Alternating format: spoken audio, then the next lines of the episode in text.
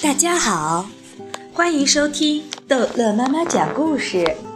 今天逗乐妈妈要讲的是《淘气包马小跳》，天真妈妈之没有主见的宝贝儿妈妈。每次宝贝儿妈妈去了马小跳的姨妈家，回家以后就会有新的举措。这几天，她不停地往外打电话。到处咨询买什么牌子的钢琴好。宝贝儿妈妈，你要给谁买钢琴？给你买呀！马小跳抗议：“你怎么没得到我的同意就要给我买钢琴？人家杜真子都买了。”杜真子是马小跳姨妈的女儿，比马小跳小三个月，她是个不折不扣的疯丫头。姨妈一心想把她培养成一个小淑女，一会儿让她学小提琴，一会儿让她学琵琶，这会儿又让她学钢琴。而宝贝儿妈妈是个没有主见的人，从小就听她妹妹的。她妹妹说，小孩子学小提琴好，可以培养优雅的气质。他让他女儿学小提琴，还说服宝贝儿妈妈让马小跳也学。自从开始学拉小提琴，马小跳就变成了个歪脖子。只要有人问他脖子为什么歪了，他就说是练小提琴练的。宝贝儿妈妈心里害怕了，别搞高雅的气质没练出来，倒先把脖子给练歪了。学小提琴的事儿就这样不了了之，而姨妈那边，她早就受不了了。杜真子拉的小提琴吱呀吱呀吱呀吱呀，都快把她给折磨成神经衰弱了。姨妈是个喜欢折腾的人，女儿学小提琴不成。他听说孩子学民乐升学的时候可以加分，便鼓动宝贝儿妈妈让杜真子和马小跳一块儿学二胡。杜真子和马小跳都不喜欢拉二胡，他们联合起来一起对付那个来教他们拉二胡的老师。老师是个好老师，不厌其烦的手把手的教他们，但是。没兴趣，怎么学得好呢？无论老师怎么教，杜真子和马小跳都是乱拉一气。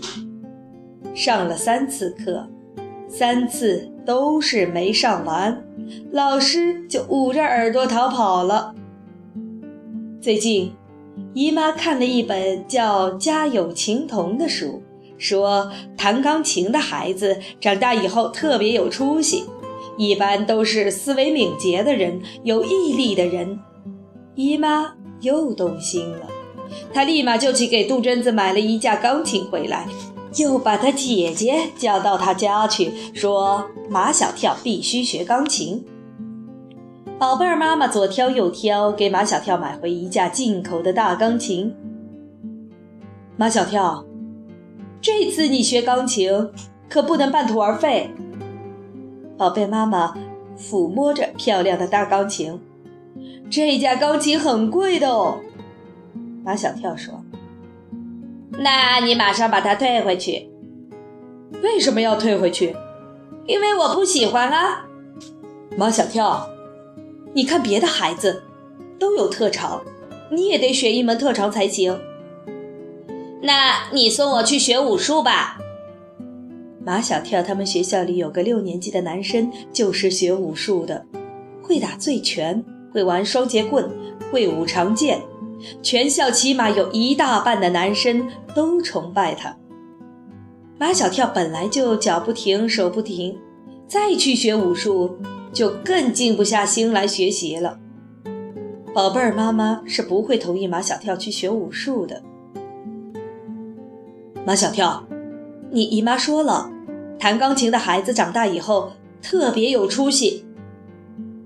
马小跳是不会去学钢琴的，只是这崭新的钢琴仍然扔在那里，实在是太浪费了。不像小提琴啊、二胡，扔在那里就扔在那里了。钢琴很贵。马小跳想到了卖钢琴，只要他把钢琴卖出去，就可以一箭双雕，既不浪费，又可以不学钢琴。马小跳经常在街头巷尾看到一些出租房屋、出售家具、出售电视、冰箱之类的小广告。他找来几张白纸，在上面写了“出售钢琴”四个大字，又学那些小广告的格式，在下面写了家里的电话号码。这几张出售钢琴的小广告贴了出去不久，就有人打电话来了。宝贝儿妈妈抢在马小跳的前头去接了电话。喂，你家的钢琴是什么牌子的？是进口施特劳斯的。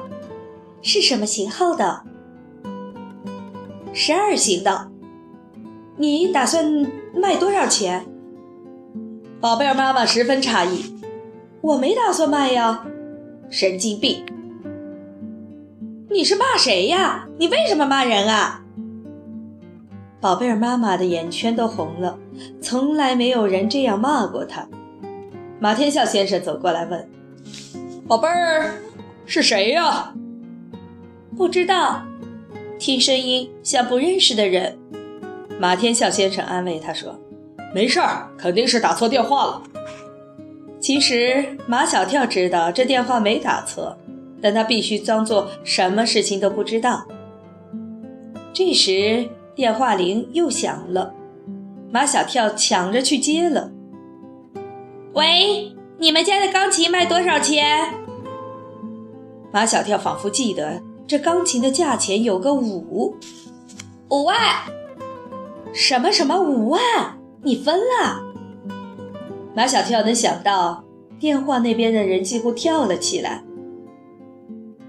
不，不是五万，那就是五千吧。五千，一言为定。我马上找人来抬。你告诉我你家在哪儿？马小跳把他家的地址详细的告诉了对方。马小跳，什么五万五千的？马天笑先生觉得马小跳十分可疑。刚才是谁拿的电话？一个同学，他要来问数学题。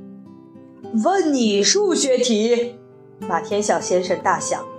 马小跳，待会儿人家来了，你可不能误人子弟呀！叮咚，叮咚，门响了。马小跳开了门，门外站着四个彪形大汉，像四个没有门上面罩的大盗。好了，这一集的故事就讲到这儿结束了。欢迎孩子们继续收听下一集的《淘气包马小跳》的故事。